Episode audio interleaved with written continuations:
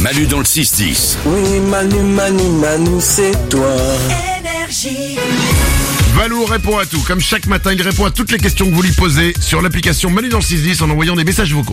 On commence avec Nancy qui se pose une question sur une expression un peu chelou. Pourquoi quand on a de- du mal à faire quelque chose, on dit c'est la croix et la bannière Mais très bonne question. Hein, une- quelque chose de difficile à réaliser.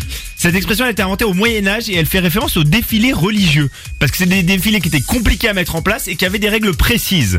Les participants étaient classés d'après leur importance hiérarchique et placés derrière des bannières. Il y avait une petite bannière, tu vois, Ok. euh, euh, les- les- selon leur importance. Et en tête de cortège, une grande croix chrétienne très lourde était brandie et portée par plusieurs personnes. Donc en gros, vous l'aurez compris, c'était très galère à organiser. D'accord. Ah. C'était la croix Et la bannière. Ah. Merci pour cette belle explication, Valou. Allez, Aléam s'interroge sur les animaux. Salut l'équipe, petite question pour Valou. Est-ce que les animaux peuvent réellement comprendre le langage humain S'ils le comprenaient, ils arrêteraient de nous pisser sur le lit dans les chats, non Euh, Ou alors ils nous comprennent, ils le font exprès. Alors pas tous, par exemple, il n'y a aucune preuve que les poissons ou les lézards euh, puissent nous comprendre. Euh, les chinchillas ou les rats arrivent à comprendre des instructions basiques. Euh, ensuite, on va aller aux, aux animaux qui nous comprennent un peu mieux. Les cochons, les chimpanzés et les éléphants euh, nous comprennent relativement bien. Mais c'est surtout ceux qui nous côtoient depuis très longtemps, les chats et les chiens, qui nous comprennent le mieux. Par exemple, un, un chien, euh, même si on va changer de personne, il peut reconnaître un mot, même qui vient de personnes différentes, tu vois, le même mot. Il associera le mot à quelque chose. Exactement, pas Ok. forcément au maître. Et alors après, il y a plein d'exemples euh, de de- d'animaux qui nous comprennent très bien. Il y avait par exemple Jazzer, un border collie, qui connaissait le, le nom de ses 1022 jouets.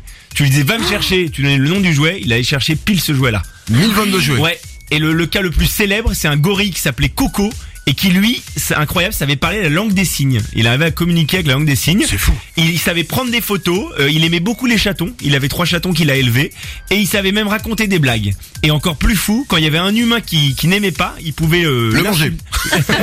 Non, il l'insultait et son insulte préférée, il le traitait de toilette sale. Non. Ouais, c'était son insulte. C'est Toilette dingue. sale. Génial. Ouais, Coco, Ok, Coco le gorille. très connu Coco. Bravo, allez, une dernière info. Christine se pose une question chevelure. Pourquoi les garçons ont-ils des calvities et les filles n'en ont pas Ah, ça, ça te fait du mal, ça. Euh, bah, sache que je ne suis pas seul, j'ai découvert ce chiffre. À 40 ans, la calvitie touche un homme sur deux.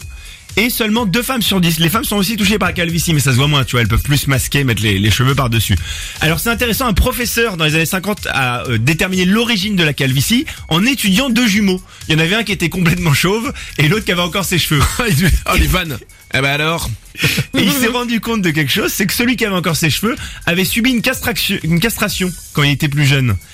Et ensuite, il a étudié 100 patients qui avaient subi une castration, et sur ces 100 patients, zéro euh, ne subissait de calvitie. C'est-à-dire que si tu veux garder des cheveux, plus avoir de couilles. Et ben en fait, c'est lié à la testostérone. C'est c'est exactement ça. C'est- C'est lié à la testostérone parce qu'elle joue un rôle déterminant et les femmes les, les femmes produisent aussi de la testostérone mais dix fois moins que que les testicules. Les ovaires en produisent un peu. D'accord. Et donc en fait, c'est ça l'explication, C'est c'est que la, un peu dingue. la testostérone épuise la capacité de renouvellement des, des cheveux. Non mais je pense aux deux frères dans les dîners de famille à Noël quoi. ça. Eh toi t'as pas de cheveux Ouais mais moi j'ai mes couilles. euh. oh la vache. Oh l'ambiance.